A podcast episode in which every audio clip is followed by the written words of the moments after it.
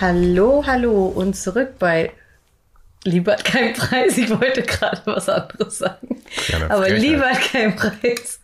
Äh, mit Dennis und Ina. Hallo. Hallo. Ich habe gute Laune, Dennis auch. Nein, Dennis ist heute ein bisschen brummelig. es Warum? gab, weiß ich schon, es gab schon Tage, wo ich motivierter war, einen Podcast aufzunehmen, aber nicht. Ihm passt das Thema nicht vielleicht, so ganz. vielleicht, vielleicht ändert sich das ja noch. Ich glaube, es ändert sich noch, weil ähm, ich finde es cool. Ich habe mir heute ein bisschen Input von meinen Instagram-Followern geholt und habe Fragen wieder gestellt, was ihr euch wünscht.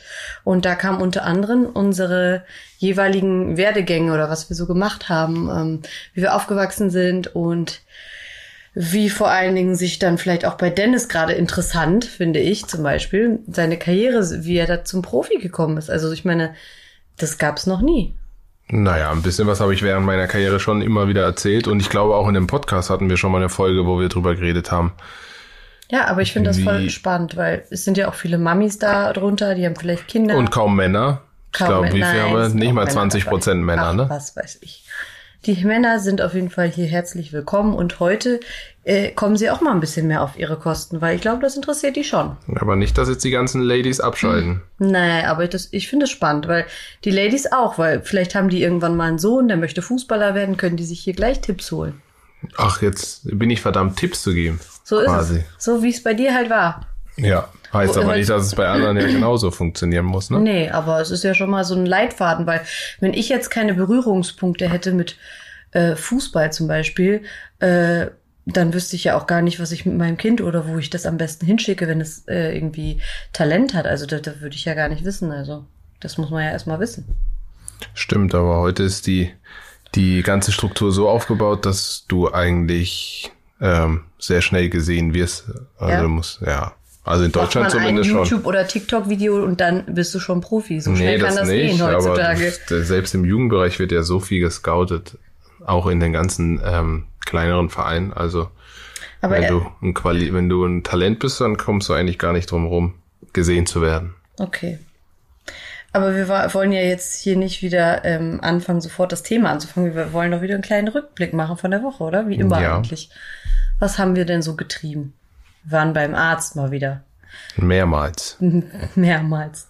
Wieso? Also, nee, zweimal waren wir da. Ja. Aber ist halt auch wichtig. Kontrolle ist wichtig. Und wie du jetzt gesehen hast, ist es auch wichtig, dass man mal mehrere Ärzte äh, schauen lässt, weil jeder erzählt einem ja auch was anderes. Haben wir jetzt auch wieder festgestellt, ne? Das habe ich dir aber schon vorher gesagt. Ich habe ja ein bisschen mehr Erfahrung, was Ärzte angeht, wie Ina, weil ich ja äh, meines Berufsbedingts äh, oft in Händen von Ärzten war.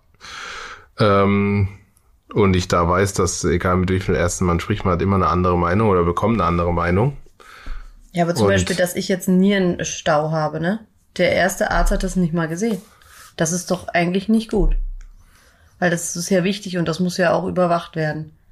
Ja, stimmt. Aber das ist, äh, das bestätigt nur meine Erfahrung, dass man halt, ich meine, es gibt ja in jeder, in jeder Branche, dass es, dass es Menschen gibt, die ihren Beruf leidenschaftlich machen und ähm, darin auch gut sind manche halt nicht. Dann muss man halt auch ein bisschen Glück haben, dass man den richtigen erwischt. Also man muss ja auch zu, zur Verteidigung sagen von der Ärztin, es war eigentlich nur eine Vertretungsärztin, weil mein eigentlicher Arzt im Urlaub ist. Und ähm, die konnte nicht so richtig mit diesem ganzen Gerätschaften umgehen, hatte ich das Gefühl. Und äh, hat auch, ich habe dann, wir sind nur aufgestanden, wir waren halt beim Arzt und wir sind aufgestanden und Dennis guckt mich an und er weiß dann immer schon, wenn er mein Gesicht guckt, wenn ich so kritisch gucke, weiß er immer schon, dass ich nicht zufrieden war. Na, diesen Blick kennst du, ne, wenn ich so gucke. Und dann, ähm, ja, Du hast eigentlich nur ein Geräusch gemacht. Hm. ja oder Dann so. weiß ich schon Bescheid. Das mache ich auch immer nachts, wenn du schneist. Nee, das ist ein bisschen anders. Das ist, hm, das ist ein bisschen länger. Auf jeden Fall. Ähm, was wollte ich sagen? Äh, ja, auf jeden Fall äh, hat sie einfach, man hat gar nichts gesehen auf diesem Monitor. Normalerweise sehe ich ja mein Kind immer und kann das erkennen, was ist gerade da, was da gerade abgelichtet wird. Und sie konnte dieses Teil einfach gar nicht richtig bedienen. Dann hat die auch, ach ja, meinen Gebärmutterhals gemessen und hatte irgendwie, was hatte, drei Zentimeter und dann waren wir einen Tag später nochmal in einem Krankenhaus, wo die echt super ausgestattet waren und äh, da hieß es dann, äh, dass er sich verkürzt hatte. Also da denke ich mir so, okay, innerhalb von einem Tag und ich hatte keine Wehen in der Zwischenzeit, äh, weiß ich nicht. Also, naja, das war auf jeden Fall unsere Woche. Sonst, was haben wir sonst noch so getrieben? Nichts Außergewöhnliches eigentlich. Außer, dass ich, das kann ich vielleicht nur am Rand erzählen, dass ich kurz in so ein, in so ein Geschäft reingerutscht bin quasi, weil ich jemanden kannte und äh, der wollte Zugang zu jemand anderem, den ich kannte. Und dann war ich im Auftrag von einem sehr, sehr großen ähm, Automobilhersteller auf einmal in einem Gespräch gesessen, was äh, wo ich eigentlich gar nicht hingehöre. Das war für mich sehr interessant. Ich kann leider nicht mehr darüber sagen, aber es war ähm, Jetzt hast Ja, du so ja kommt das verraten, manchmal. was du jetzt machst, nach der, äh, wenn du irgendwann aufhörst mit Fußball. ähm, was soll das jetzt sein, nach dem, was ich gesagt habe? Ich weiß nicht, die Automobilbranche. Endlich mal den VW-Bossen da auf die Nee, Füße treten. es war Elektroautomobilhersteller und äh, ja, es war auf jeden Fall crazy. Ist nicht zustande gekommen, aber dass ich im Auftrag von so einem Riesenladen eigentlich überhaupt das Gespräch führen durfte, war schon eine besondere Erfahrung. Ich habe hier einfach ein Multitalent. Und jetzt würde ich sagen, Ähm. Was für Talent? Ich habe ja nichts abgeschlossen. ja, ich aber habe du bist versagt. schon talentiert. Ich hab ja, aber versagt. ist egal. Also das, das, das, das ist egal. Aber man lernt ja auch so Sachen. Deswegen versagen tut man ja eigentlich nie, weil man lernt ja aus Erfahrung. Man weiß, woraus es ankommt und ja.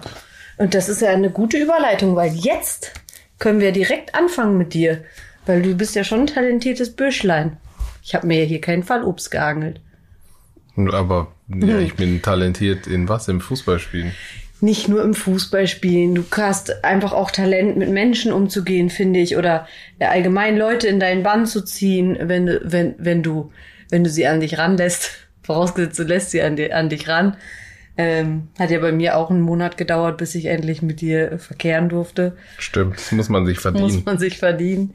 Äh, deswegen habe ich auch keine Angst vor anderen Frauen, weil äh, kommt eh keiner an Dennis ran. Das dauert Das erst mal tust du, Monate. als ob ich so ein unnahbarer. Ja, das stimmt du. doch gar nicht. Nee, das ist schon ein komischer Kauz, aber dafür auch was Besonderes. Naja, ist ja auch egal.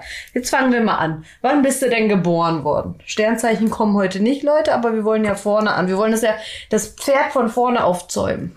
Also, Zäunen, mein. Name ist Dennis Aogo, geboren am 14. Januar 1987 im städtischen Krankenhaus Karlsruhe. Mama Deutsch, Papa Nigerianer. Nigerianer. Ja, ähm, ja, was, was, was willst du da jetzt wissen? Ja, wie bist du aufgewachsen? Wie waren da eure Familienverhältnisse? Wie viel? Ähm, Oh, jeder reicht die Folge, aber nicht. ist ja egal, sonst machen wir eine Doppelfolge. Wir haben ja Also, Zeit. Meine, also ich versuche es mal kurz zu fassen. Ich bin äh, ähm, reingeboren worden in eine sogenannte Patchwork Family, ähm, die schon vier Kinder hatte, die Familie. Ähm, Du bist das Nesthäkchen. ich bin das Nesthäkchen sozusagen, ähm, aber es ist ein bisschen komplex. Also meine ältesten beiden Geschwister ähm, sind aus einer vorherigen Ehe meiner Mama ähm, und ähm, dann mein anderer Bruder ist aus der zweiten Ehe meiner Mama und äh, meine Schwester ist aus der ersten Ehe von meinem Papa und die sind alle zusammengekommen, alle unter einem Dach und dann wurde am Ende ähm, noch ich gezeugt. Und für, und, für, und für mich sind äh, natürlich alle so ähm, Vollgeschwister gewesen, weil ich kannte sie nicht anders. Ich bin von Geburt an mit allen vier, also dann fünf Kindern aufgewachsen. Äh, wobei das für die anderen, die natürlich schon wesentlich älter sind, nicht der Fall ist. Ähm, zum Beispiel meine ältesten zwei Brüder ähm, sind ja eigentlich mit meiner Schwester, die eine anderen, anderen, äh, eine andere Mutter hat, eigentlich gar nicht verwandt, aber sie haben trotzdem unter einem Dach gelebt. Also es war, es war crazy so im Nachhinein, dass das so einigermaßen auch ein funktioniert hat. Ich habe auch ein bisschen äh, lange gebraucht, um das zu verstehen, wer von wo jetzt kommt. Das war, also es ist auf jeden Fall nicht so einfach, glaube ich, das jetzt zu verstehen für die Zuhörer. Aber Ja, muss man auch nicht im Detail verstehen, weil Nee. manchmal verstehe ich es auch nicht. Manchmal ist Dennis selber auch verwirrt. Also, wir sind eine typische, wie soll man sagen, also mein Vater ist ähm, vor etlichen Jahren aus Nigeria nach Europa gekommen, hat studiert in Paris und hat dann äh, seine vorherige Frau kennengelernt und ist dann nach Deutschland gekommen und hat gearbeitet in, bei den Amerikanern in der amerikanischen Kaserne in Erst in Karlsruhe, dann in Mannheim und dann am Ende in Stuttgart. Oh, da musste er ja auch immer viel reisen. Ja, war ja viel auf der Autobahn. Also war Mit dem Auto ist er selber gefahren? Oder ja mit dem Auto. Und ja, fünfköpfige Familie. Ähm, was würde ich jetzt sagen? Ähm, ist das eine ist das untere Mittelschicht, würde ich jetzt mal sagen. Äh, wir haben jetzt keinen Reichtum gehabt, sondern sind, aber es war jetzt auch nicht so, dass wir nichts zu essen hatten, aber? Ihr habt euch durchgeschlagen. wir haben uns durchgekämpft, sagen wir es mal so. Ähm, ja, Aber es war jetzt nicht so, dass du irgendwie das Gefühl hattest, es, es, es mangelt dir an irgendwas oder du hast Hunger oder hast du mal Hunger leiden müssen? Nein. Es gab schon Situationen, wo es, wo es mal wenig zu essen gab, ja, die gab es schon. Aber dann hat man halt Nudeln, Nudeln mit Eier oder Jetzt so. wollte ich gerade sagen, das hast du mir schon mal gesagt. Nudeln mit Eier oder Nudeln, äh, Sp Spaghetti mit Tomatensauce, äh, mit äh, Ketchup, das ging auch immer. Oder Aber das kennt, glaube ich, jeder. Das, das ist auch so ein typisches ähm, 90er-Ding, glaube ich. Nudeln mit Ketchup, das habe ich auch oft ja, gegessen. und ist auch billig. Jetzt hört. Gigi wieder zu und sagt, ja, das stimmt gar nicht, ich habe immer frisch gekocht. Das ist auch billig. Also das war für uns meine fünfköpfige Familie und Und meine, Kinder essen das ja auch gerne. So meine. Geschwister, also wir sind alle stämmige, so stämmige Da gibt's auch Jungs Futterneid und- unter und so vielen ja, Geschwistern, Da da- musste man schon kämpfen, damit, äh, bevor das Essen Damit leer man war. Ja, da musste man kämpfen. Aber war deine Mama eher so eine, die hat immer viel gekocht oder war immer so, dass das wirklich bis zuletzt aufgegessen wurde? Ja, es war alles weg. Echt? Da Weil muss man vorstellen, siebenköpfige Familie. Oh, jetzt kriege ich wieder Ärger, wenn ich das sage. Egal, ich, ich rede später über uns, Gigi. Du brauchst jetzt noch keine Angst haben. Also das war, also Essen war immer weg. Wie gesagt, da hat man schon gekämpft, aber manchmal war einfach auch nichts mehr da, ne? Da hatte man Pech. Hatte man Pech. Ja. Ja, und dann war. Und irgendwann, du willst ja darauf hinaus, wie, wie mein Werdegang auch als Sportler dann äh, naja, aber angefangen hat. Schule, was hast du für Schule? Eine Schule, da, das dürfen wir nicht überspringen. Schule. Warst war du da in eine helle Schule. Kerze oder eine dunkle Kerze? Ich war eine, Mittlere Kerze. ja, eine mittlere Kerze. Brutal faul, also ich wollte nie lernen, aber ich war nicht dumm, also ich habe es schnell verstanden und habe mich so durchgegaunert so. ja, weil wenn du dich eigentlich für Sachen interessierst, bist du ja schon sehr wissbegierig, aber es muss einen halt auch interessieren, ne? Ja. Und das ist ja schwierig, finde ich jetzt in der heutigen Zeit auch, dass das Kinder so, dass Kinder so, wie sollen die denn schon Interesse für irgendwas haben, was einfach noch gar nicht in dem Alter entspricht? Weißt du, was ich meine? Die, Weil das kommt ja eigentlich, ich finde erst so mit 20, 25 versuchst du dich ja selber zu belesen, vielleicht mal mit Glauben oder mit äh, Sachen, die auf der Welt passiert sind. Und ich finde, man macht das selber, aber man ist ein Kind und da hat man noch gar keinen Bock, sich auf Krieg, äh, über Krieg oder so im Klaren zu aber werden. im Nachhinein regt man sich richtig, also ich reg mich ganz oft auf, dass ich zum Beispiel in Geschichte nicht reif, aufgepasst habe. wir waren da einfach noch nicht reif. Geschichte war für mich früher das langweiligste Fach ever. Und jetzt interessiere ich mich brutal Ja, dafür, weil, weil ein Teil der Geschichte immer noch eine Rolle spielt in der, in der Gegenwart. Ne? So. Aber weißt du, ich denke auch oft, das ist von den Lehrern auch oft falsch einfach. Man könnte das viel ähm, für, für Kinder auch viel spannender gestalten, weißt du? Na, ich glaube, du hast schon recht, dass man halt seine Richtung für die, für was man sich interessiert, einfach später entwickelt. Und das ist halt schwierig. In den ersten Jahren bist du so ein bisschen du gezwungen. Und gezwungen ist immer schlecht, um aber Sachen zu andererseits ist es auch wichtig, diese Basis an Wissen irgendwie anzueignen früh, weil später Mhm. hast du ja auch keine Zeit mehr dafür. Ne? Dann musst du ja sch schnell ins Berufsleben. So ist das System nur mal aufgebaut. Das System. Ähm, und ja, ich war einigermaßen okay in der Schule. Bei uns gab es viel Stress in der Schule. Jeder, der so in einem sozialen Brennpunkt groß geworden ist, weiß, wovon ich rede. Ähm, Neckereien gab es immer. Ich hatte Glück, dass ich zwei Schlägereien? ältere äh, Schlägereien auch, aber ich, ich hatte Glück, dass ich zwei ältere Brüder hatte und mein großer Bruder war schon ein bisschen gefürchtet, so bei uns im Viertel. Das heißt, ich war immer frech und wenn es was gab, habe ich meinen großen Bruder gerufen. Also, oder die Leute haben mich erst gar nicht angefasst, weil sie halt Respekt vor meinem großen Bruder hatten. Ähm, das war, Auch war ganz gut. Rassismus oder gegen das? Nee, bei uns waren ja sehr viele Ausländer da in der Schule. Auf jeden Fall war es dann aber, also Schule war alles okay eigentlich. Ich war auch früh auf Mädels aus, so, wenn ich mich zurückerinnere. Was? Ja, ich war, ich habe immer schon, ich war immer Mr. Charming, so in der, ich habe immer eine, wie soll ich das sagen, aber ich habe, ich war immer beliebt bei den Mädels. Ich habe immer so ein bisschen geflirtet, aber da ging trotzdem nichts. Also, das, ich weiß nicht.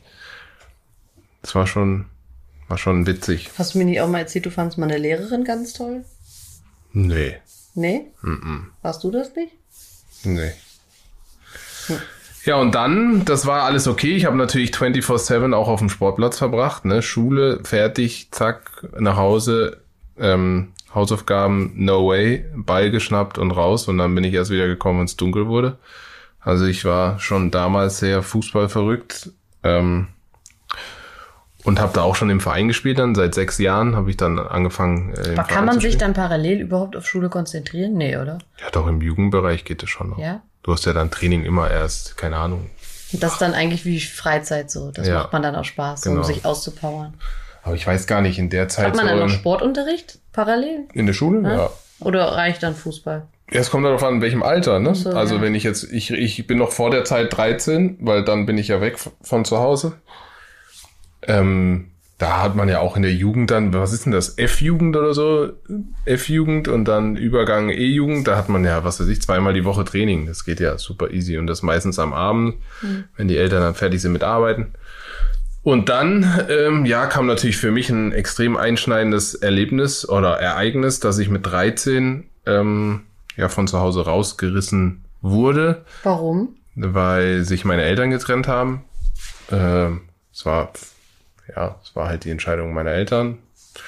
Ähm, auch jetzt nicht gerade ohne Stress äh, ähm, die Trennung passiert, sondern mit sehr viel Theater und mit 13 ist Dramatik. Mit 13, 13 ist man ja auch dann, also ich, also wenn ich jetzt mit 13 überlege, wenn meine Eltern sich mit 13, da wäre ich schon, das hätte mich schon mitgenommen. Ja, das Ding war, ich war genau in so einem Übergangsalter. Ähm, Zu erwachsen und. Na, meine, meine Geschwister waren älter wie ich, habe ich ja vorhin gesagt, und die waren schon, die hatten schon Freunde und so und sind immer abends abgehauen. Also mhm. Äh, so alt war ich aber noch nicht. Das heißt, ich war immer zu Hause. Also ich habe den Stress immer mitbekommen und stand dann auch immer irgendwie dazwischen. Und meine Geschwister waren so, die hatten einfach die Schnauze voll und sind raus, und dass sie den ganzen Scheiß nicht mitbekommen. Aber das konnte ich halt nicht, weil ich noch zu jung war. Du saßt immer dazwischen. Und ich war halt dann immer zu Hause und habe das mitgekriegt. Auf jeden Fall haben sie dann ähm, entschieden, sich zu trennen, als ich 13 war. Und ähm, da ich schon, ja, schon fast immer schon eine engere Bindung zu meinem Vater hatte, aber natürlich auch dem geschuldet, dass äh, man hat ja immer einen, wo man immer mehr mit zu es ist ja so. Also ja, es war uns halt einfach äh, verbunden von Anfang an, dass, dass er liebt Fußball, hat selber auch Fußball gespielt und ich war dann, äh, wir waren halt so oft unterwegs mit dem Fußball zusammen auf Turnieren und jedes Wochenende auf Spiele und so. Also er war so deine Bezugsperson zu der Zeit. Ja, ja weil er mich halt da immer unterstützt hat. Und ja. unser gemeinsames Ding war halt der Sport. Und dann äh, habe ich mich auf jeden Fall für, ja, man muss sich ja dann als Kind entscheiden, bei wem man leben will. ist auch schon mal hart, ne? Echt, wurdest du gefragt? Als 13-Jähriger, ja klar, du musst Vor, eine Entscheidung äh, wer, wer fragt dich denn dann? Weißt du das noch? Oh nee, das weiß ich nicht. Also aber haben, du wirst. Aber das war doch eine andere Person, das waren dann nicht deine Eltern, die das gesagt haben. Ja, nee, aber ist ja klar, wenn sich deine Eltern trennen, ist die Frage, wer geht zu wem? Also mhm. welches Kind geht zu wem? Und das darfst du, glaube ich, ab einem gewissen Alter dann selbst Selber entscheiden. entscheiden. Und für mich war es klar, dass ich zu meinem Vater gehe, weil ich ja, natürlich meinen Fußball geliebt habe, ne, von Anfang an. Ich, du wärst ja auch wahrscheinlich, wenn du zu deiner Mom gegangen wärst, sonst kein, die, das ja, wäre nicht so. Kann man nicht sagen, aber es wäre halt nicht so einfach gewesen, ne? Ja, der, die hätte nicht so gewusst, wie ja, sie dich fordert auch, und so, ne? Ja, genau. Die hat halt auch die Leidenschaft dafür nicht gehabt, was ja auch nicht schlimm ist, aber ähm, ich glaube, es wäre dann schwer geworden. Auf jeden Fall sind wir dann nach mhm. Bruchsal gezogen. Das ist zwischen Karlsruhe und Mannheim, weil mein Vater hat ja in Mannheim gearbeitet und ähm, ich war dann in Bruchsal äh, bei einem Mannschaftskollegen untergebracht. Ich hatte so wie, wie gesagt, so eine wie eine Gastfamilie, wo ich den ganzen Tag, also den ganzen Vormittag war ich in der Schule, dann bin ich nach Hause und bin zu der Gastfamilie und habe dann da meine meinen Nachmittag verbracht und der hat aber in der gleichen Mannschaft gespielt wie ich. Das heißt, wir hatten dann so wie so eine Fahrgemeinschaft und sind dann auch immer am späten oder am späten Nachmittag zusammen nach Mannheim gefahren. Das sind ungefähr dann nochmal, keine Ahnung, 40 Minuten, 45 Minuten. Mhm. Ähm, und abends habe ich da meinen Vater gesehen, der ist dann oftmals zum Training gekommen und hat mich dann wieder mit nach Hause genommen. Ähm, ja, die, die Gastfamilie war total deutsch, also richtig deutsch äh, mit Schlager und so richtig. Ja, das hast du mir schon mal erzählt, ja. Das, ja. Das hat er dann eine Zeit lang auch gefeiert, der Dennis. Nee, nicht gefeiert, aber ich glaube, dass ich heute immer noch so, wenn ich die Musik höre, ich, ich kann Macht die gut hören. Laune. Ja, ich kann die gut hören. So ist nicht so, dass ich sage, was ist das für ein Scheiß, sondern ich kann die gut hören. Und ich glaube, dass das aus der Zeit kommt, weil ich es eben da zwei Jahre lang jeden Wer Tag gehört habe. die Mama von Mickey Lauda? Nee, das war ja noch andere. Mama ja Lauda. Das, das war ja noch andere hier. Da waren Peter Maffei und Wolfgang, äh, Wolfgang Petri und so, ja. Wolle, genau. Wolle, Wolle. Ja, ja. genau. Ähm, Und dann, ja, da habe ich zwei Jahre in, in Mannheim gespielt, fußballerisch, in der, in der damaligen C-Jugend. Und dann, ähm, ja, war ich, war ich halt da schon von der Familie weg. Also auch habe da natürlich meine Geschwister seltener gesehen, weil die sind ja in, in Karlsruhe geblieben. Die waren auch schon so alt, dass sie teilweise dann äh, ausgezogen sind. Also jetzt auch nicht mit meiner Mutter, sondern dass sie schon Deine Mom war dann alleine quasi, ja. ja, genau, weil mein Bruder ist damals ins betreute Wohnen, glaube ich, gegangen.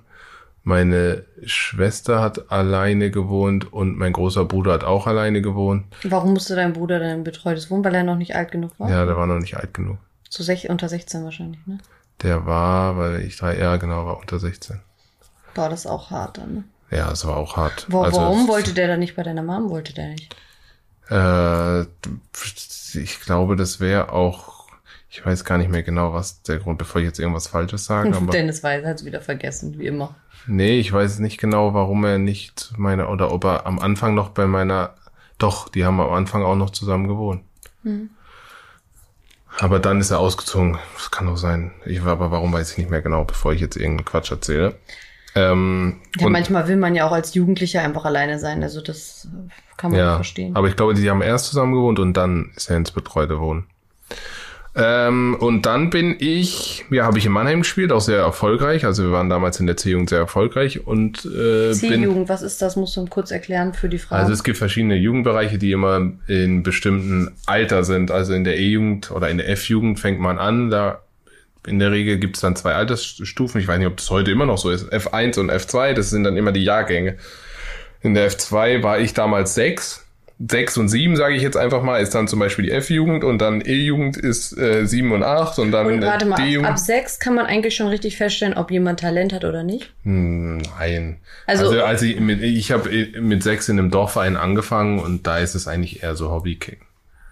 Aber es ist schon so, und das war bei mir halt auch so, wir haben dann in der E-Jugend, also in der F1 oder in der E-Jugend, haben wir ein Spiel gehabt gegen den KSC, also ähm, gegen den größten Verein der Stadt. Und da habe ich so gut gespielt, dass die danach sofort gesagt haben, ich soll zu denen kommen.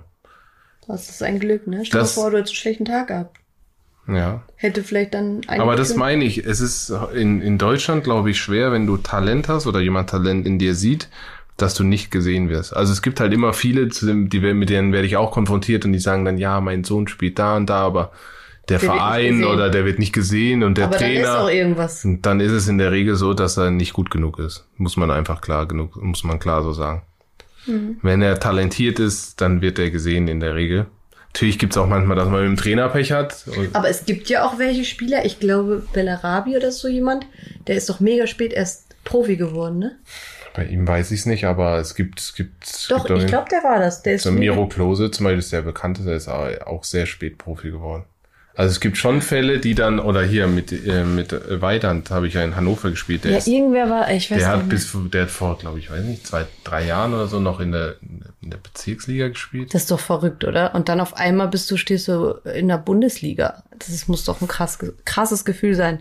Und irgendwie auch ärgerlich, weil man sich so denkt, boah, hätte ich mal vorher schon das geschafft. Äh, jetzt bin ich eigentlich schon so kurz vor Schluss und bin jetzt erst Profi. Naja, die sind ja nicht mit 30 Nee, aber die werden mit fünf- 23 oder so. Nee, 25 war doch auch schon Nein, mal ich- jemand, oder? Ja, aber das ist extrem. Ich glaube, Miro war, war so 25, wenn ich mich nicht Verrückt. täusche.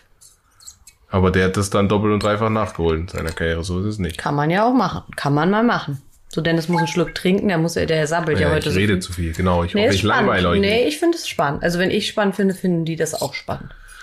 Ja, und dann Waldhof Mannheim. Also, ähm, by the way, muss ich natürlich sagen, es war nicht alles einfach für mich, ne? Weil ihr könnt euch vorstellen, 13 Jahre, ähm, total gesplittete Familie, dann auf einmal woanders leben, ähm, dann die Mutter nicht mehr da zu haben, äh, dann sich in dem neuen Umfeld, in der neuen Gastfamilie zurechtzufinden, die, die total anders war.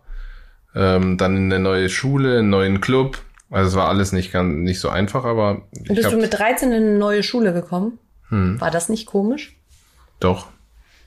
Also so, Aber vor allen Dingen, wir waren ja erstmal an, wo kommt der denn Wir jetzt waren ja her? richtig auf dem Land, also Bruchsal und dann noch so einen kleinen Upstadt heißt es, also Und richtiges da sind dann Dorf. aber keine äh, Migrationshintergründe. nee, aber ich ne? sag dir mal eins, auf der Schule war es viel krasser als in dem Bezirk, wo ich Ja? groß war. Ey, da gab's Schlägereien und so, das kannst du dir nicht vorstellen. es ist ja oft so, dass Schulen gegeneinander spielen. Und in Schulmannschaften da hatte ich so zwei, drei Leute, die waren richtig darauf aus, sich zu schlagen. Also und das habe ich so nicht, klar gab Stress und so bla, aber die, das waren auch Leute mit Migrationshintergrund, die haben sich, die haben sich einen Spaß daraus gemacht, sich jedes Mal zu prügeln. Oh mein Gott. Und das hat mich schon gewundert so. Also auf dem Dorf ist es auch Aber nicht du, immer warst alles. nicht, aber du warst nicht so einer, der so, so da auch nee, ich war eigentlich nie so einer.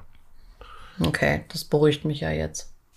Als ob du das nicht vorher wusstest. Naja, also Äh, und ja, ich kam komischerweise kam ich, weil die, die mit denen war ich gut befreundet, Mhm. Klassiker wieder, ne? also die sich da jedes Mal geschlagen haben und die wollten sich auch immer so ein bisschen mit mir messen, aber die hatten immer Respekt. Also du Komm- warst mit denen befreundet, Mhm. und, aber die haben dich nie gezwungen mitzuschlagen. auch untereinander, die wollten sich auch gerne messen, so ne? Kräfte messen. Aber das machen ja so halbwüchsige Jungs gerne. Also meiner, das kann ich euch jetzt schon mal sagen, der kriegt richtig Drill. Also meiner schlägt sich nicht. Und Aber hör auf, ihn zum richtigen Mann zuzuerziehen. Ja, doch, und. Dennis denkt immer, ein richtiger Mann muss äh, durch, keine Ahnung was gehen. Aber das ich Nein, so. aber ich will jetzt keine Mumu haben. Also ich will jetzt nicht so ein Wischiwaschi-Kerl, der Nee, aber, sich aber er muss sich durchsetzen kann. Ja, aber ganz ehrlich, nachher liegt er da mit Hirnblutung im Koma. Ja, der soll auch Äh, kein nee. Schläger werden, aber äh, der soll schon wissen, wie man sich wehrt und wie man sich in Ja, aber verbal kann man sich auch wehren. Ja, Das aber war richtig, manchmal, wenn man's manchmal hilft's nicht. Ja, aber Schlagen hilft auch nicht. Selten, das stimmt. Selten. Schatz, hör auf. Wir können den Podcast wieder nicht senden, wenn du solche Sachen jetzt hier nach außen, Mhm. wenn du solche Sachen sagst. Das ist gleich wieder eine Headline. Kann ich jetzt weitermachen? Ja, Entschuldigung. Wieder eine Headline. Wir hatten mit unserem Podcast noch keine. Doch. Ganz am Anfang. Ja, okay. Jetzt, ja, weil du auch meinen Verschwörungstheorien-Podcast nicht senden wolltest. Äh, sonst hätten wir nämlich einige gehabt, Leute. Das kann ich euch sagen. besser nicht. Nee, besser nicht. So, erzähl jetzt. Habe ich die aus dem Konzept gebracht. Ja. Ähm, auf jeden Fall war es nicht einfach und dann äh, bin ich ja von, von Waldhof Mannheim, genau, dann habe ich, da haben wir gespielt, wir waren auch sehr erfolgreich und dann wurde ich gesichtet, wieder zum Thema Sichten, von einem Scout vom Sportclub Freiburg, der mich bei einem DFB-Lehrgang äh, ge gesehen hat und hat mich angesprochen und äh, dann gefragt, ob ich mir nicht vorstellen könnte, in das äh, Fußballinternat nach Freiburg zu wechseln. Das habe ich mir dann alles angeguckt und damals war es nicht so wie heute, dass man überall in den Bundesligisten Internate hatte, sondern es war fast schon ein Pilotprojekt in Freiburg. Die waren einer der ersten Vereine, die so professionell aufgestellt waren. War da nicht auch der Sammy Kidira? Nee? Ist Nee. das falsch? Ja, wo, total wo, Wo hast falsch. du den denn getroffen nochmal? Der in Stuttgart, der hat Aber bei war Stuttgart der, gespielt. Aber war der nicht auch bei Freiburg? Nee, Das, sorry für die falsche äh, ja, das ist äh, richtiges, richtiges Dismissed. Wieso? Ich dachte Nee. das. Ich dachte, weil ihr habt doch mal irgendwann zusammen gespielt. Ja, aber bei der Nationalmannschaft. Ach Und, so. und in dem Jahr haben wir gegen ihn gespielt in der, ich habe ja gesagt, wir wurden Süd süddeutscher Meister mit Waldorf Mannheim und da haben wir im Finale gegen VfB Stuttgart gespielt und da waren Andy Beck und Sammy Kedira dabei, die ich in jedem Turnier getroffen habe. Also so lange kennen wir uns schon. Und in dem Spiel haben wir natürlich gewonnen. Da, wenn wir heute uns noch sehen, dann reden wir darüber oft noch, äh, weil die gar keine Chance hatten gegen uns. Äh, also ich habe Sammy eigentlich auf jedem Turnier getroffen und den kenne ich schon seitdem ich 13 bin, 12, 13 so. Und auch bei der Nationalmannschaft natürlich dann immer. Ähm, dann bin ich nach Freiburg gegangen und dann wieder, also zwei Jahre später mit 15, dann bin ich hier wieder in einem komplett neues Umfeld äh, von Bruchsal, wo wir dann gewohnt haben, äh, bin ich dann alleine ohne meinen Dad nach Freiburg ins Fußballinternat gegangen, wo ich dann gar keine vertrauten Leute mehr da hatte. Also weder Freunde noch, ähm, klar, Family sowieso nicht, aber jetzt auch nicht nur mehr keine Mama da, sondern jetzt war Papa auch noch weg. Und Du hast auf dich allein gespielt. da war ich warst da? 15. Also da war ich dann äh, komplett auf mich alleine gestellt. Ähm, aber im Nachhinein war das eine überragende Zeit für mich. Also das war genau das, was ich zu der Lebenszeit gebraucht habe. Also ihr müsst euch vorstellen, das ist ja wie, wie Klassenfahrt, permanente Klassenfahrt, wenn man Ich habe Klassenfahrten gehasst. Ich habe sie geliebt. Mit 16 Jungs unter einem Dach. Ähm, Aber waren nur war Jungs, also keine Nur Frauen. Jungs. Ist ja Ja, langweilig. die Frauen wurden natürlich dann nach und nach eingeladen, ne? ist ja klar, aber da gewohnt hat kein. also das war, das war wirklich eine coole Zeit, auch wenn es am Anfang wieder brutale Anpassungsschwierigkeiten gab bei mir. Ich habe natürlich meine Grenzen wieder ausgetestet und habe geguckt, wie weit ich gehen kann und äh, war dann, hab da auch viel, aber viel sorry, aber das kommt 100 pro, weil du so früh von zu Hause, weil du das nicht, ja, ist ja auch so. keine Behütung Das hast. habe ich auch schon oft in Interviews und so gesagt, dass natürlich der Background, den man hat, natürlich eine große Rolle spielt. Und ich habe da einfach, ich habe ja nie, wenn ich, Ich mit muss 13 das weg bin, ich alles habe ausbaden, Leute. Ich habe ja nie den Halt gehabt oder diese Grenzen aufgezeigt bekommen, die man ja so in einem normalen Familienumfeld ähm, Ja, weil es keinen gab.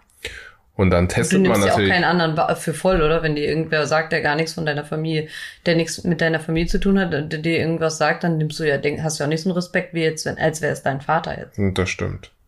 Und so war es im Internat halt auch. Und da, da testet man dann seine Grenzen, guckt, wie weit kann man gehen. Und ich war eigentlich, ich war eigentlich schon weit, weit drüber gegangen.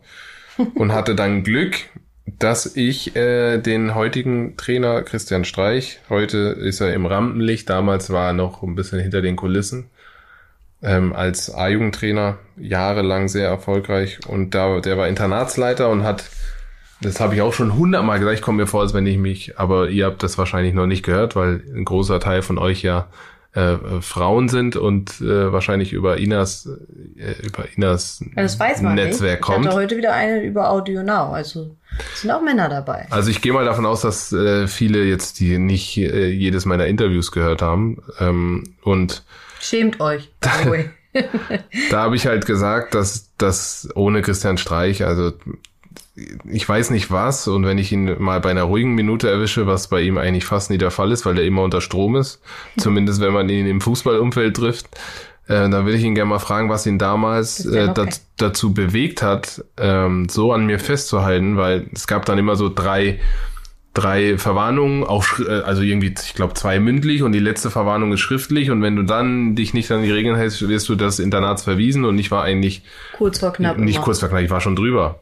Und der scheint aber irgendwas hat er in mir gesehen, sowohl sportlich als auch menschlich, dass sie an mir festgehalten haben und irgendwie ähm, ja mich nicht rausgeschmissen haben. Es gab zum Beispiel einen, an den erinnere ich mich natürlich, weil ich mit ihm äh, gut befreundet war, der auch permanent Scheiße gemacht hat Der ist und rausgeflogen. der ist rausgeflogen und ich bin halt da geblieben. Und das Schlimme ist jetzt ein paar Jahre später dann, also es hat jetzt nichts damit zu tun, aber er hat einen Autounfall und ist jetzt und ist gestorben. Oh also mein Gott. das ist eine harte Geschichte. Ähm, aber ja, irgendwie haben sie da mit zweierlei Maß gemessen. Ich weiß Aber nicht so warum. ist das doch immer, so ist das doch auch in der Schule. Jeder hat doch da seine Lieblinge und jeder hat doch so irgendwie einen, wo er was drin sieht und der wird dann mehr gefördert. Das ist doch überall so. Und das ist ja auch menschlich, ne? Muss man dazu sagen. Das stimmt, aber ich würde gerne mal wissen, warum. Also ich werde den Moment, also wie bei ihn Christian, der redet so lustigen Dialekt. Also äh, Der wenn du hier zuhörst, was du natürlich nicht tust, aber äh, wenn ich dich mal bei Weiß der man ruhigen, ruhigen Minute erwische, dann werde ich dich fragen. Ähm, oder kannst mich auch gerne mal anrufen und mir das sagen. Der hört bestimmt unseren Podcast. Der, Nicht. jedes Mal, wenn er zur Arbeit fährt, der ist ja immer noch Trainer von äh, Freiburg, ne? Schon Ja. seit Jahren. Seitdem ich mit Dennis zusammen bin, ist es, glaube ich, der einzige Trainer in der Bundesliga, der immer bestehen bleibt. Aber so wie ich ihn kenne, we- weiß er wahrscheinlich gar nicht so richtig, was Podcast ist, weil der ist, der, der ist, äh, wie soll ich das sagen? Der ist halt so ein, der ist fast schon, wie nennt man die Menschen, die so total reduziert leben und wie, wie, wie heißen die? Ähm, äh, Minimal. Min Minimalisten, ja? Ich glaube, irgendwie so, weiß ich nicht. Wir sagen jetzt lieber nichts Besser Falsches. nichts, bevor wir ja die dumme Augen was labern, die wissen nicht, was sie. Auf jeden Fall ist er halt so, er kommt mit dem Fahrrad zum Training und der braucht nichts groß. Er ist kann er den Podcast schlecht hören. Also das ist ja nicht erlaubt. Ja, deshalb glaube ich, dass er es nicht hört. Aber ich habe ihm sehr, sehr viel zu verdanken. Ähm, das habe ich, äh, wie gesagt, auch schon hundertmal gesagt. Und ähm, durch ihn war es so, dass ich überhaupt die Chance gehabt habe, äh, dann annähernd in den Profibereich zu kommen. Weil ich es irgendwann dann auch verstanden habe. Komischerweise, irgendwann hat der Schalter umgelegt. Also er hat zum Beispiel auch so Sanktionen mit mir gemacht, weil ich immer so ein bisschen dick war, ne? Da hat er gesagt, Dennis, du musst jede Woche ein halbes Kilo abnehmen für die nächste, ich weiß nicht, was für ein Zeithorizont er mir damals genannt hat. Aber ähm, ich erinnere mich auch an so ein, an so ein Plakat, das hing immer beim Amateurstadion äh, an der Bande. Dennis, Wer, Werbe? Spörle Elektronik, ich weiß nicht, was für ein Unternehmen das war, aber da war ich drauf, so mit Jubelpose mit so ein paar anderen und da habe ich ein richtiger Speckbauch. Gibt's das Foto noch? Ich habe das vor kurzem irgendwo gesehen, ja. Ich weiß aber nicht mehr wo. Aber du hast dich wahrscheinlich richtig gesund ernährt, so wie ich dich kenne in der Internatszeit. So Chips und so waren doch sicher gang und gäbe. Ja klar, die haben nur Scheiße gegessen. Aber Und dann musste ich aber, jetzt hör zu, ich musste ja ein halbes Kilo pro Woche und der hat mich dann immer gewogen, auch nach jeder Woche. richtiger Menschenhandel übrigens, dieser Fußball. Und dann musste ich nach je, zweimal die Woche nach dem Training mit unserem Konditionstrainer eine Stunde laufen gehen. Fettverbrennungslauf. Ach du Scheiße. Zweimal die Woche. Eine Stunde. Hm. Nach dem Training aber, ne? Also schon Training, trainiert und alle haben Ruhe und ich musste dann noch mit dem, der heute auch noch Konditionstrainer ist beim äh, Sportclub Freiburg, mit dem bin ich da eine Stunde lang durch den Wald gelaufen. Ach krass. Aber weißt du, ich glaube, wenn die dann nachher sehen, dass du es dann geschafft hast in die Nationalmannschaft, was vielleicht auch viele nicht wissen von euch, denn es hat ja auch war mal deutscher Nationalspieler, dazu kommen wir ja wahrscheinlich noch, äh, dann ähm, Die Folge reicht nicht. die Folge reicht nicht, aber wir können ja eine Doppelfolge machen. Ist ja egal. Okay. Ich bin dann nächstes Mal halt dran. Dennis hat jetzt hier die Folge gesprengt. Äh, was soll ich sagen? Ähm, wo war ich denn jetzt stehen? Jetzt hast du mich aus dem Konzept gebracht. Nationalmannschaft, irgendwas Nationalmannschaft. Weiß ich nicht, was du erzählen wolltest. Weiß ich auch jetzt nicht mehr. Vielleicht fällt es mir gleich wieder ein. Mist. Menschenhandel, vielleicht irgendwas. Nee. Ach so, nee, jetzt weiß ich wieder. Also wenn die dich, ähm, wenn die dann sehen, dass aus dir sowas geworden ist, dann sind die doch sicher auch auf sich sehr stolz, dass sie dich da unterstützt haben. Dann Ja, und in so Freiburg sind es einige gewesen, ne, in den letzten Jahren, die groß geworden sind. Hm. Also ich war jetzt nicht der Einzige. Aber äh, auf jeden Fall war es dann so, dass ich, ähm, dass ich schon dann nach und nach abgezeichnet hat, dass ich, dass ich den Sprung schaffen könnte. Hab ganz früh dann ähm, bei den Amateuren schon mittrainiert, obwohl ich noch, glaube ich, in der B-Jugend hätte spielen können. Und ähm, dann habe ich irgendwann realisiert, dass, dass, dass der Sprung möglich ist. Und irgendwann habe ich ja vorhin schon gesagt, äh, äh, ist dann der Schalter ähm, oder habe ich den Schalter umlegen können und dann war ich auf einmal auch keine Ahnung, sehr motiviert. Mich musste keiner mehr motivieren. Ich habe extra Training gemacht zusätzlich, obwohl vom Internat schon sehr viel angeboten wurde und ähm, ja, dann war es auch kurz danach so, dass ich mit 17 damals mein Debüt hatte. Ähm, da war ich ja auch eigentlich noch Jugendspieler, aber zu der damaligen Zeit war ich dann einer der zehn Jüngsten in der Bundesliga-Geschichte. Ist heute natürlich auch nicht mehr so, aber da war ich, glaube ich, Achter oder so, als ich da Profi wurde. Und das Witzige war, dass ich zu der Zeit ähm, ähm, noch meinen Zivildienst abgeleistet habe, beziehungsweise mein freiwilliges soziales Jahr. Und es war witzig, weil ich war so ein bisschen Shootingstar in der Bundesliga mit 17 und bin aber dann am nächsten Morgen, also montags wieder zur zur Arbeit, also zum zum zum so freiwilligen sozialen Jahr.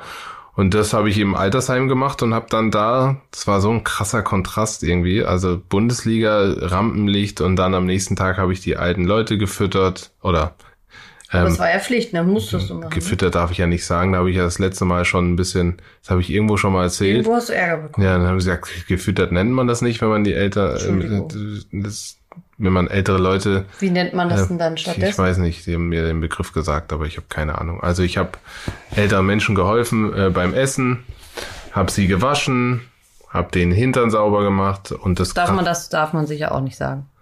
ähm, ja, wahrscheinlich nicht. Das krasseste Erlebnis, was ich da hatte, war, dass ich, dass ich wirklich mal einer Verstorbenen, die ich halt länger gepflegt habe, ähm, dann noch, Waschen musstest. dann noch gewaschen habe und ähm, Um Gottes Willen. die Hände gefaltet und den Mund verbunden. Und Warum musstest denn du das machen? ich musste nicht, wurde gefragt. Also klar, ich habe nur freiwilliges soziales Jahr gemacht. Mich hat man gefragt, weil ich sie kannte. Und ich habe das dann gemacht. Das war eine Erfahrung. Schon mal hätte ich jetzt nicht, hätte ich jetzt nichts zu erzählen. Ähm, das habe ich schon oft erzählt und keiner glaubt mir das, dass ich das gemacht habe. Auch, dass ich, dass ich so Bundesliga gespielt habe und dann am nächsten Tag irgendwie ältere Menschen gepflegt War habe. das nicht in der Presse sowas? Hm, früher Doch, doch. Wollte ich gerade sagen, sonst schreiben die doch immer, wenn sie mal irgendwas Außergewöhnliches zu schreiben. Also immer wenn ich beim ähm, öffentlich-rechtlichen Sender im Studio bin oder so, Kommen die da? ARD oder SWR 3 oder was weiß ich, dann kommen diese Videos. Da, da, da lache ich mich jedes Mal kaputt, wie ich da noch aussah. Da haben die bestimmt die Rechte daran gekauft, deswegen dürfen die die immer wieder ausgraben. Ja, ja, ja. Und jemand anders darf die nicht Nee, zeigen. nee, ja. nee, das genau ist- so ist es. Das ist irgendwo im Archiv und dann kommt das wieder. Auf jeden Fall war das eine krasse Zeit. Aber ähm, ich habe dann relativ schnell natürlich auch erkannt, dass das Geschäft nicht so einfach ist. Also wie gesagt, ich war Shootingstar, 17-Jähriger, war Stammspieler in der ersten Bundesliga-Saison. Wir sind abgestiegen und Hattest du dann... eine Freundin zu der Zeit? Mh, nein. Brav. Nee, kein, da war ich noch wild, da war, war ich auch nicht bereit für eine Freundin. Nee, da kann man dann sich auch nicht binden, ne? Und dann habe ich schnell gesehen, dass das Geschäft nicht so einfach ist, nicht nur einen Weg gibt. Ähm, und ähm, dann habe ich zur Zweitliga-Zeit auch Probleme bekommen. ich werde nie vergessen, wie Volker Finke, das ist ja auch eine, ein Urgestein von Freiburg gewesen, mich damals, äh, wie er mich quasi ja, als ich, ich habe mir dann ein neues Auto geholt. Ähm, das hast du mir letzte Woche noch ja, erzählt. Weil der neben uns stand. Das gleiche Auto stand neben uns. Und da habe ich gesagt, schau mal, das Auto ist immer noch schön. Ich erinnere mich, das war mein erstes Auto, als ich 18 wurde und meinen Führerschein gemacht habe.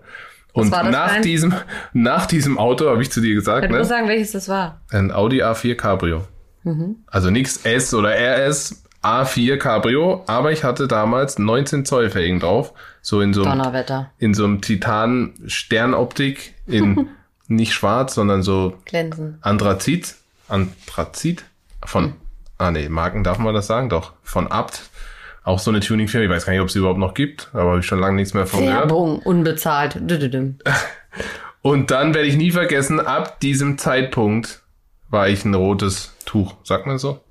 Da haben sie gedacht, jetzt flippt er aus. Jetzt, hat er den Jetzt Ferrari er in unserem aus. Dorf Genau. rausgekramt. Als ob ich einen Ferrari geholt hätte, hat man mich dann auf einmal abgestempelt, wie ich denn mit so einem Auto kommen könnte. Naja, auf jeden Fall ging es dann Arme, nach. ne, der hat sich, der hat sich die ganze Zeit wund gearbeitet, hat seine ganze Jugend geopfert, kauft sich ein Auto und dann schleifen sie ihn so ab. Ich habe es nicht mal gekauft, ich habe es nur geleast. Ja, aber ich meine, das ist doch, ich verstehe das nicht. Warum müssen Leute immer so, es soll doch jeder das machen, was er schön findet. Der eine gibt's für Rauchen aus, der andere für ein schönes Auto. Ja. Aber in Freiburg wird das nicht so Finden toleriert gut. leider. Also alle, die in Freiburg Profi werden wollen, Ja, kauft Spaß. euch kein äh, teures Auto, sondern Understatement ist da gefragt. vor allen Dingen, das wäre jetzt für dich ein Understatement-Auto heutzutage, wenn man das so sieht, was du jetzt schon sonst Ja, nicht nur für mich, hattest. auch für die jungen Spieler, die heute so Ja, die- hochkommen. die fahren wür- aber alle. die würden so ein Auto gar nicht mehr fahren. Nee. Die würden, halt, bevor da kein äh, äh, S oder RS oder AMG steht, fahren die das Auto gar nicht mehr. fahren, Und mich hat man damals abgestempelt als äh, abgehoben. Naja. Naja. Auf jeden Fall bin ich dann auch ganz schnell ganz tief gefallen und habe dann selbst in der zweiten Liga nicht mehr gespielt oder selten gespielt. echt? Mhm. Und wollte dann wieder weg. Im Fußball ist ja üblich, immer die anderen sind schuld, ne?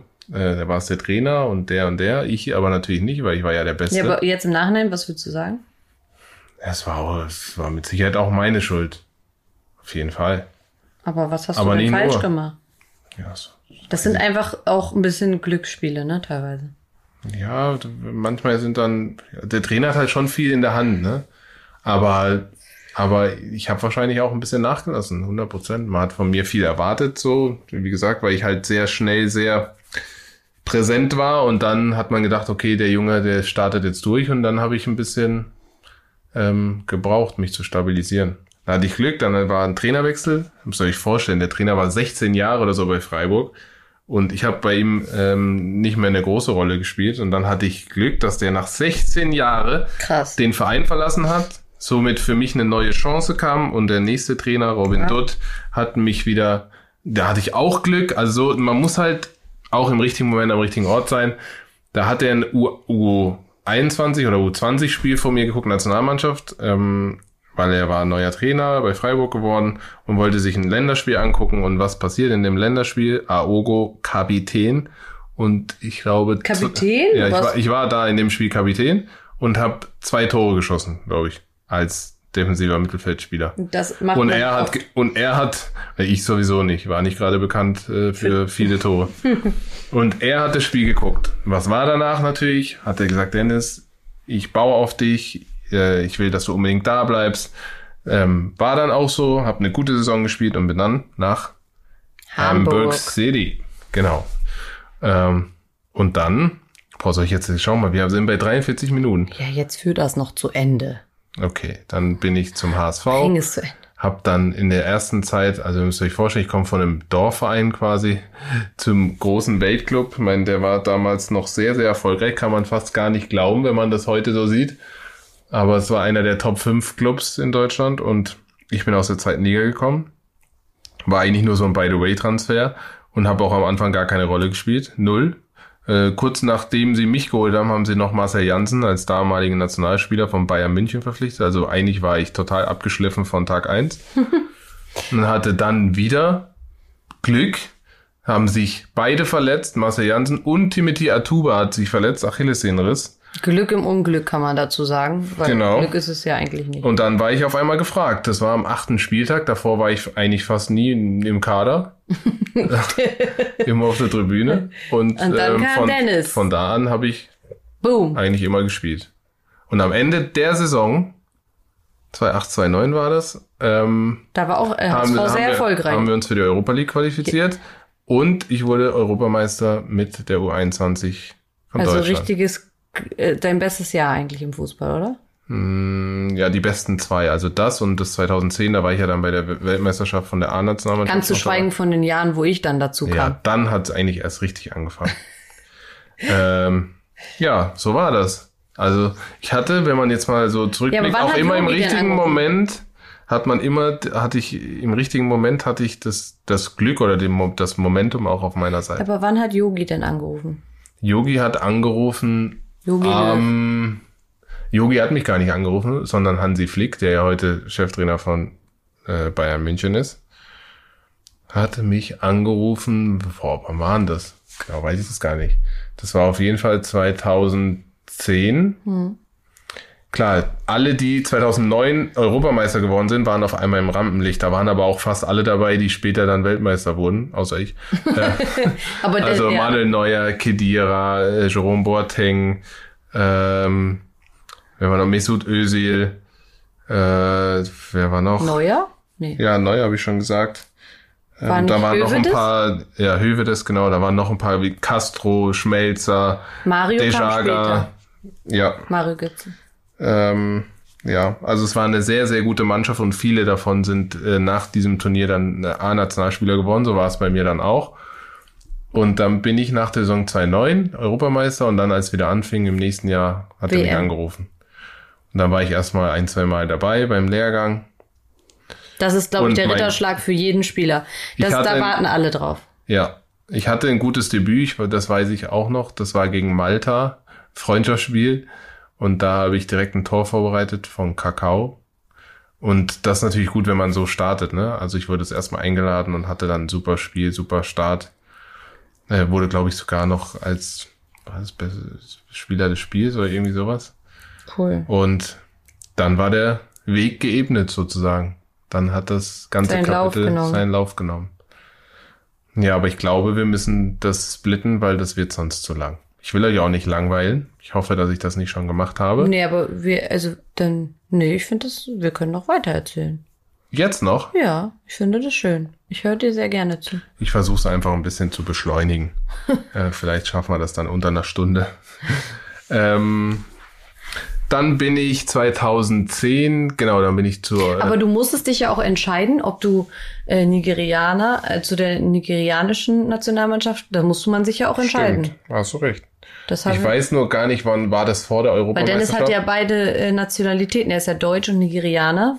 Also er ist jetzt. Ja. Genau, es ist, ich weiß nicht, wie heute die Gesetzlage ist. Damals war es so, dass man bis zum 21. Lebensjahr Sich entscheiden. sich entscheiden musste. Für wen man spielen möchte, im Fall der Und- Fälle. Genau, jetzt erinnere ich mich. Als wir Europameister 2009 geworden sind, ähm, anschließend habe ich mich die Frage, ähm, mir die Frage gestellt, weil ich habe gesehen, okay, mh, ich könnte vielleicht den Weg in die A-Nationalmannschaft schaffen, aber Nigeria wäre wesentlich einfacher gewesen. Damals war äh, Berti Vogt Trainer von der nigerianischen ähm, Nationalmannschaft. Echt? Hm. Ein Deutscher? Ja, ja witzig. und dann habe ich mit meinem Vater das auch besprochen, weil ich hatte wirklich die Anfrage auch von, von der Nationalmannschaft Nigeria, ob ich. Klar, weil da gibt's ja auch nicht so viele Talente dann, oder? Gab's da viele? Nee, zu der Zeit nicht. Ja, heute gibt's viele. Ja? Auch gerade die in England spielen und so. Aber damals war es nicht so. Also wärst du da safe dabei gewesen, sozusagen quasi. Hättest du da. Bei der WM, genau. Und das war halt mein Gedanke. Ich habe gesagt, okay, ich will zur WM fahren. Ähm, Mit Nigeria wäre es wesentlich einfacher gewesen. Aber Deutschland ist äh, wesentlich lukrativer auch für einen als Spieler eigentlich. Ja, von deinem Wert definitiv. Ich habe da mit meinem Vater geredet und ich bin ja schon so, Deutsch muss man ja auch ehrlich sagen, dass ich, dass ich deutsch bin, auch so mehr oder weniger erzogen wurde. Ja, und du und mein bist ja Papa hat halt auch, aufgewachsen. Das ist ja auch nun mal so. ja, mein Papa hat auch gesagt, dass halt Nigeria gerade vor über zehn Jahren, das ist ja über zehn Jahren, das ist halt schon noch viel Korruption und Organisation und so ist alles nicht zu vergleichen mit dem in Deutschland. Und ähm, äh, ja, ich, ich hätte mich noch für Nigeria entscheiden können, weil es erst gilt, also du bist erst geblockt für eine Nation, wenn du ein A-Nationalländerspiel gemacht hättest. Also U21 ähm, zählt jetzt nicht. Hätte nicht gezählt, sondern ich hätte mich danach noch für Nigeria entscheiden können. Mhm. Habe mich aber dann für Deutschland entschieden und im Nachhinein war es natürlich dann die absolut richtige Entscheidung. Ähm, und ja, ich wurde dann 2010 äh, ein paar Mal bei der Nationalmannschaft eingeladen und war dann auch in dem in dem äh, Trainingslager vor der Weltmeisterschaft 2010 dabei und war aber eigentlich immer einer der Streichkandidaten. Ähm, so bin ich eigentlich schon angereist. Mm, das ist ja immer so, dass ein größerer Kader wird da und dann wird dann ähm, quasi gestrichen kurz vor ähm, das Ende. ist schon traurig dann auch, ne? Voll gemein irgendwie. Ja, und auch da, also wenn ich das so erzähle, ist krass, weil auch da hatte ich dann wieder ein Stück weit Glück, wo ich sogar, wo ich sogar mit beteiligt war. Also es war so, dass ähm, Heiko Westermann hat äh, zum damaligen Zeitpunkt auch oft links gespielt. Er war ja äh, überall konnte der spielen. Ähm, und er hat bei der Nationalmannschaft auch ab und zu links gespielt. Und äh, ich werde noch vergessen, wir haben im letzten Vorbereitungsspiel hatten wir, da bin ich reingekommen und er auch. Und da spiele ich ihm Viertelstunde vor Schluss, letztes Spiel, Vorbereitung, ja. ne? Vor der Weltmeisterschaft, spiele ich ihm einen richtigen, spiele ich einen richtigen Scheiß Fehlpass. Genau in Gegners Füße, unbedrängt. Und der Gegner kontert und der Heiko muss hinterher und gibt sein Leben, um hinterher und den, und den Angriff zu retten und verletzt sich. Oh nein. Und dann hatten sie nur noch dich.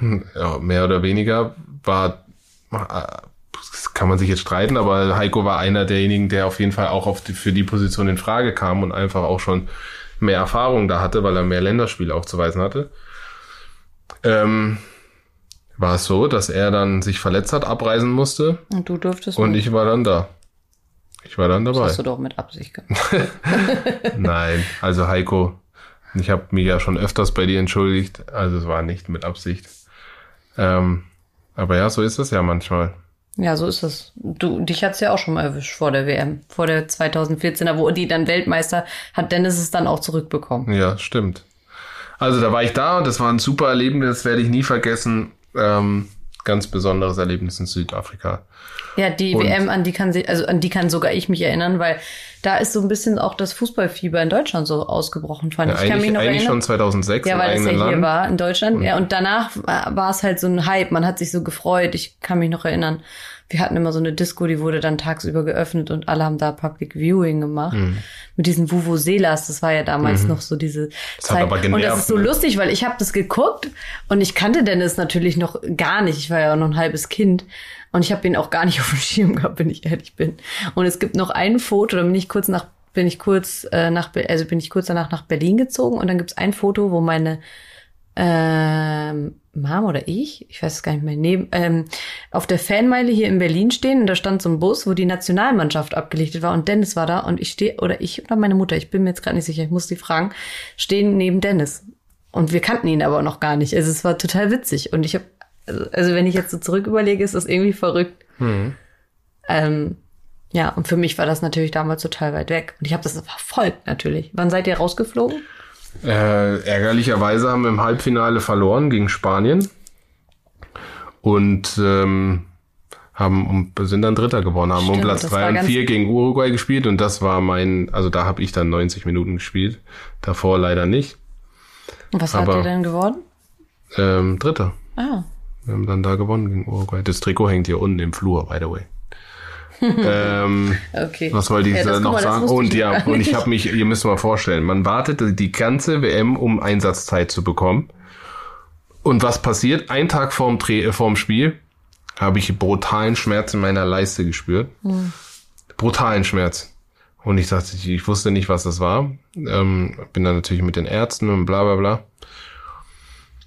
Auf jeden Fall hatte ich am nächsten Tag auch noch Schmerzen, Schmerzmittel reingehauen, alles, aber ich wusste, ich konnte jetzt nicht sagen, dass ich nicht spielen kann. Weil du wolltest es. Ja klar. Weltmeisterschaft und jetzt habe ich endlich, nach meinem Gefühl hätte ich eigentlich schon viel früher die Chance bekommen hätten sollen im Turnier. Ähm, Yogi, hast du es gehört? und dann äh, bekomme ich die Chance, da konnte ich nicht verletzt sein. Das heißt, ich habe 90 Minuten mit brutalsten Schmerzen gespielt. Wow. Und äh, bin dann danach aber auch sechs Monate ausgefallen. Das war- Dein Körper war am Limit. Ja, ich hatte einen Wie alt warst du Leistenbruch. zu der Zeit? 2010, Zwei. ähm, elf Jahre, ja, drei, drei, 22, 23. Das Ärgerliche war, weil Yogi danach schon gesagt hat, Dennis, nach der WM ist deine Zeit. Ich baue voll auf dich und Der mochte dich, ne? ja, und dann war ich erstmal sechs Monate weg. Weil ich, ja, Und dann kam er, dann ist er bei, äh, diese, eigentlich diese Malle-Geschichte müssen wir auch noch kurz anschauen. die Malle-Geschichte, die mich ja eigentlich mehr Dennis oder ist weniger ja eigentlich ein Ballermann. Ja, ich, habe eigentlich zwei Malle-Geschichten. Auf jeden Fall war das 2000, also das erste Mal war 2012. Genau, das war, genau, 2012. Also wir haben ähm, ähm, mit Hamburg äh, Saisonabschluss nicht so wie gewollt. Ähm, ich wurde überraschenderweise nicht nominiert zur Europameisterschaft 2012. Wir haben äh, Abschieds, Abschiedsfahrt gemacht mit, äh, mit dem HSV damals und haben gesagt, komm, wo fahren wir hin? Ab nach Malle. Also Die dümmste Entscheidung ever, weil normalerweise gehen Bundesligisten nicht nach Mallorca, sondern die gehen, keine Ahnung, machen dann dich Ibiza oder, oder Mabea oder was weiß ich, aber nach Mallorca machen eigentlich eher so Hobbyclubs oder Kegelclubs oder was auch immer. Auf jeden Fall kommen wir da an. Natürlich alle gaffen uns an am Strand. Wir richtig asozial mit Ghetto Blaster sind wir da einmarschiert. Als Bundesligist, ne? Viele noch, viele Nationalspieler dabei. Wir haben noch, äh, ich glaube 2000, ich weiß nicht, ob wir in dem Jahr noch Europa League Dumm, gespielt haben, wahrscheinlich nicht. Auch. Das, das kannst du dir nicht vorstellen. Der ganze Strand wusste, äh, hat uns angegafft. Ist ja auch klar, weil, War das da auch mit der Michaela Schäfer, die Ja. Sache? Ja. Das muss er auch erzählen. Das ist sehr pikant. Und dann ähm, hat mich da auf jeden Fall diese, ich glaube, zwei, drei Tage waren wir da Abschlussfahrt mit der ganzen Mannschaft, hat mich da ein Bildreporter verfolgt, drei Tage lang. Und hat da drei Tage ähm, ähm, ähm, Bild-National-Story über mich gemacht. Von wegen Frusterbauer und Ballermann und so. Also hat so getan, als ob ich alleine unterwegs war. Das Problem war halt, dass ich damals als noch Nationalspieler, ich wurde gerade nicht nominiert zur EM, ähm, war ich scheinbar für die, die dieses, auch, ja. dieses begehrteste ähm, Objekt. Objekt. Und dann haben die mich verfolgt und gesagt, gucken wir mal, was der Aogo so drei Tage treibt. Und du wusstest das aber nicht, dass sie die hinter, oder Natürlich wusste ich es nicht. Ich habe ja natürlich auch, ihr müsst euch vorstellen, ich war auch frustriert, dass ich nicht bei der EM war, nominiert war. Ähm, da habe ich natürlich auch äh, äh, gefeiert, getrunken, Saison vorbei, äh, ein bisschen Kopf frei kriegen. Und da haben die mich einfach verfolgt und haben da drei Tage, wie gesagt, eine Story gemacht. Ich werde noch vergessen, die erste Seite, ich war Du sogar wirst noch Titelstory. vergessen du wirst nicht vergessen. Ich war Das Titel- hast du eben schon mal gesagt. Okay. Ich war Titelstory mit ähm, äh, Frustab, Aogo, Frusterbauer und Ballermann und da fasse ich so, da habe ich einen Strohhut auf und fasse einer Frau ins Dekolleté. Zwei waren das. Waren das nicht zwei Frauen? Nee, also zeig ihr ins Dekolleté. Ihr könnt euch vorstellen, meine Familie ist sehr äh, christlich. äh, was, was die sich anhören müssen, was ich mir dann anhören musste, mit so einer nationalen äh, Titelseite mit mir drauf. Oh mein Gott. Dann wurde mir noch zwei Tage später die Uhr geklaut, ähm, war natürlich auch in der Bild. Und der dritte Fall, den konnten wir noch blockieren, beziehungsweise der Verein, war Michaela Schäfer mit ihrem Management. Der kam auf einmal. Diese, dieser Vogel äh, von ihrem Manager äh, zu mir und sagt, ja, die Michaela würde gerne ein Foto von dir machen. Oh, Ähm, ihr hört, ist es hier, ist hier schon wieder was los. Wir haben nämlich das Fenster auf. Ja, die würde gerne ein Foto mit dir machen, die ist ein Riesenfan. Dann sage ich, ja, okay, aber es ist nur, nur privat, wenn dann. Ja, ja, ja, nur privat, ich, ich verspreche es dir. Ähm, dann stellt sie sich neben mir hin, neben mir hin und ich mache so ein typisches Fanfoto, ne? Im, also im Arm, sie natürlich wieder komplett in äh, Bikini und High Heels und ich äh, ein bisschen angeschwipst und dann mache ich Foto und ja, okay, danke, tschüss, tschüss. Und dann kommen meine Kumpels zu mir und sagen, sag bist du dumm, hast du das nicht gesehen? Ich sag, was? Dann hat sie auf der Seite, wo ich meinen Arm hatte, hat sie, hat sie ihre Brust blank gezogen. Ähm, und Ich das wollte Bild, einfach nur in die Presse mit ja, und das. Bild war dann abends äh, bei der Bildzeitung klar äh, Das eingereicht liegt da worden. bestimmt immer noch. Und zum Glück hatte unser damaliger Pressesprecher das ähm, geschafft, dass das nicht gedruckt wird. Ähm, da war ich aber richtig sauer und ich habe sie leider seitdem auch nirgendwo mehr getroffen. Ich habe sie letztens am Kudamm gesehen. Hätte ich sie, hätte ich sie schlagen sollen? Nein, nicht schlagen. Ist doch keine Lösung, aber davon. haben wir eben gehabt. Und ich so, was hast du mit meinem Mann gemacht? Du wolltest ihn reinreiten. Ja. Naja, so viel zu Malle und ein, soll ich das auch noch zu Ende erzählen? Ja. Schaffen wir nicht. Also ein Tag, äh, ein Jahr später kam die nächste Malle-Geschichte. Ähm, da haben wir Saisonauftakt gehabt und ich war schon Was so ein fährst bisschen. du da überhaupt noch auf diese Insel, wenn du schon weißt, dass du da schon mal Pech hattest? ja, Das ist deine Pechinsel. stimmt. Also wir hatten Saisonauftakt, haben 5-2 verloren zu Hause, glaube ich, gegen Hoffenheim, irgendwie am dritten Spieltag. Ähm, ich bin eingewechselt worden. Mm, Da hat schon ein bisschen gekriselt so äh, bei mir persönlich, war hab nicht den besten Saisonstart gehabt. Und ähm, dann hat der Trainer gesagt, wisst ihr was, Thorsten Fink damals, ich will euch nicht mehr sehen, ich will euch drei Tage nicht sehen. Hat uns drei Tage freigegeben nach der Niederlage. Und ich bin dann mit meiner damaligen Freundin mh, nach Mallorca geflogen zu meinem ähm, damaligen äh, Berater, weil ich mit dem was zu besprechen hatte. Und ähm, sogar geheiratet oder irgendwas war da? äh, ja, genau. Also jetzt nicht da, aber ich habe ihn dann seitdem nicht gesehen gehabt, wollte ihn besuchen. Und dann hat uns ein Leserreporter äh, fotografiert, von hinten auf dem Rollfeld. Diese Und dann, und dann war die nächste Story natürlich groß. Aogo geht zum, was weiß ich, irgendwas mit Ballermann wieder.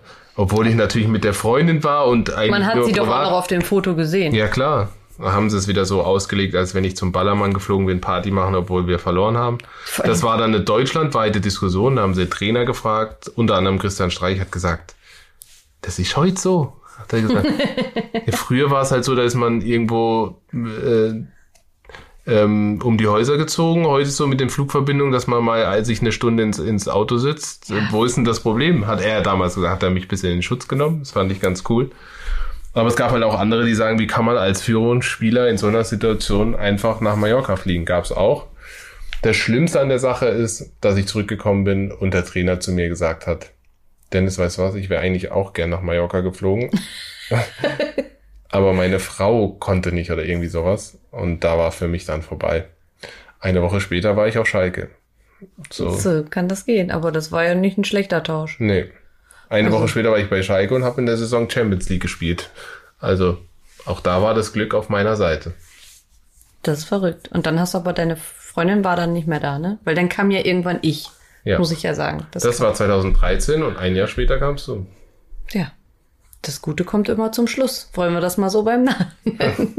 nee, dann war ja 2014. Aber das haben wir ja, dann, wer das hören will jetzt, wie es dann weiterging von 2014, der muss nochmal die allererste Folge anhören. Ja, genau, weil Weil da haben da wir uns hab ja ich- kennengelernt. Da, habe ich alles erzählt, wa- was passiert ist, warum ich überhaupt nicht bei der Weltmeisterschaft dabei war, wo sie Weltmeister wurden. Und genau, stimmt, das haben wir schon das habe ich, äh, Und da geht, da schließt sich jetzt der Kreis. Und Genau. ich würde sagen, jetzt haben wir eine Stunde.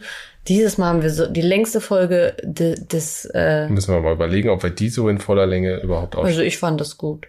Es ist mir auch egal. Müssen sich das jetzt bis zum Ende anhören. Und wer es nicht bis zum Ende gehört hat, ich sag euch das. Ja. Und wie gesagt, wer das, wer Nächstes Mal bin ich dran. Bei mir ist bestimmt nicht eine Stunde, sorry. Leute, bei mir ist bestimmt nicht eine Stunde. Ich hätte locker noch eine, wenn ich es ausführlicher erzählte. hätte Guck mal, ich wusste, er hatte gar keinen Bock zu, er hatte gar keine Lust, Leute, hier überhaupt zu erzählen. Und jetzt, ich wusste, dass er, wenn er im Flow ist, ist er im Flow. So. You gotta do what you gotta do. Ja, dann würde ich sagen, nächstes Mal gibt's dann meine kleine Story, kleine Story, was ich so getrieben habe in meiner Jugend und wie ich erzogen wurde und was ich alles so erlebt habe. Und ähm, ja, das Zusammenfassend kann man sagen, dass man, um so einen Weg zu gehen, muss man im richtigen Moment auch das Glück auf seiner Seite haben. Ja, oder Pech. Ja. Also da muss schon viel zusammenkommen, dass, dass das Glaube alles gut auch. läuft. Glaube ich auch. Ja, danke auf jeden Fall, Schatzi. Mir hat sogar auch Spaß gemacht. Also ich Verstehe manche, ja, aber ich so detailliert äh, alles haben wir ja auch noch nicht so aufgedröselt. Du hast mir jetzt nicht, als wir uns kennengelernt haben, diese ganze Story so erzählt. Also, also ich habe dich jetzt nochmal neu kennengelernt. Ich überlege mir das jetzt nochmal. Auf So. jeden Fall, ähm, ja. Ja. Ich hoffe, ich habe euch nicht gelangweilt und es hat euch interessiert. Und wenn nicht, selbst schuld. Selbst schuld. Abonnieren tro uns trotzdem bitte. Wir wünschen euch noch einen schönen Tag und ähm, ich hoffe, es hat euch gefallen. Und ja, wie gesagt, nächstes Mal bin ich dran. Tschüssi. Tschüssi.